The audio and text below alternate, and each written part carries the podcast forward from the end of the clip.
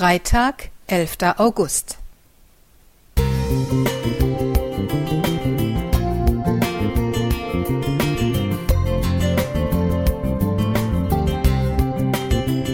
Ein kleiner Lichtblick für den Tag.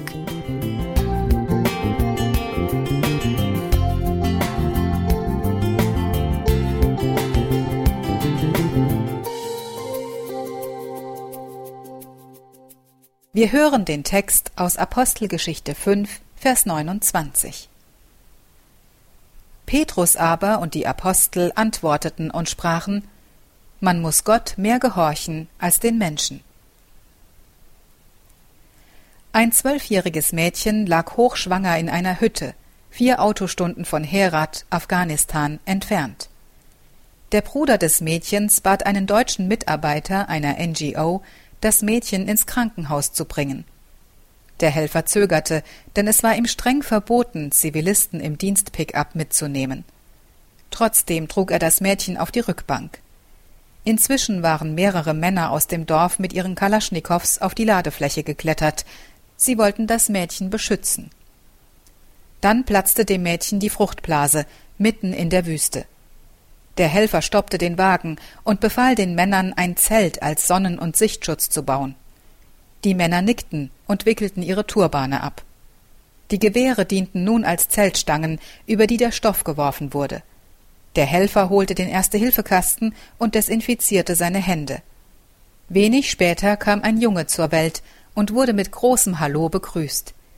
Die Männer umarmten den deutschen Mitarbeiter, als gehöre er zur Familie.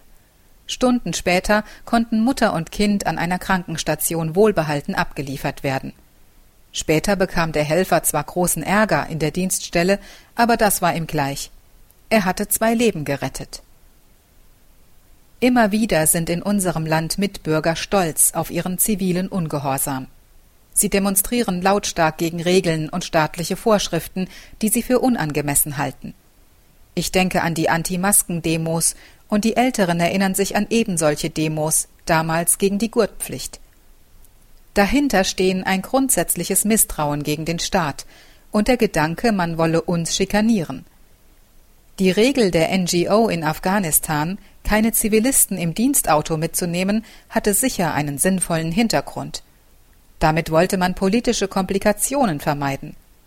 Doch Sören B. spürte, dass er hier einer höheren Regierung verpflichtet war, und hoffte auf deren Schutz. Wie kann ich im Alltag herausfinden, ob eine Regel wichtig ist, ob ein Menschenleben auf dem Spiel steht oder Gottes guter Ruf oder die Wahrheit des Evangeliums, die zu verteidigen ist? Gott, gib mir tiefere Einsicht, gesunden Respekt vor dem Staat, aber noch viel, viel mehr Ehrfurcht vor dir.